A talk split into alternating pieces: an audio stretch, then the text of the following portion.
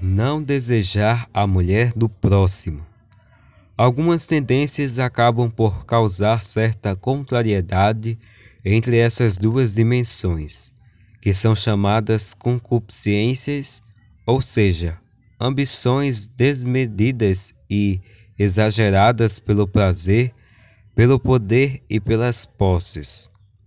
A alma humana almeja o amor gratuito mas a concupiscência do prazer pede por mais e mais doses de satisfação. E cedendo a esse anseio, conduz a práticas egoístas, como a infidelidade e vícios, por exemplo. Para corrigir esse comportamento, a pessoa precisa, com o uso da inteligência e da vontade, purificar o coração das más intenções a fim de que a alma seja livre para amar de forma sincera e desinteressada.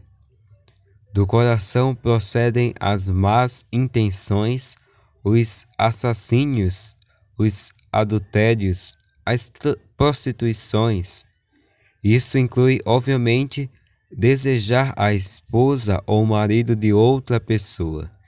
Esse tipo de maldade do coração deve ser combatido e para isso podem ser utilizados muitos meios, como a busca de ajuda psicológica, direção espiritual com um sacerdote ou religioso, a maior frequência aos sacramentos, leitura bíblica e oração, tomada de atitudes para se evitar a ocasião de cair em tentação, se afastar de algumas pessoas que inspiram mal comportamento e entre outras coisas.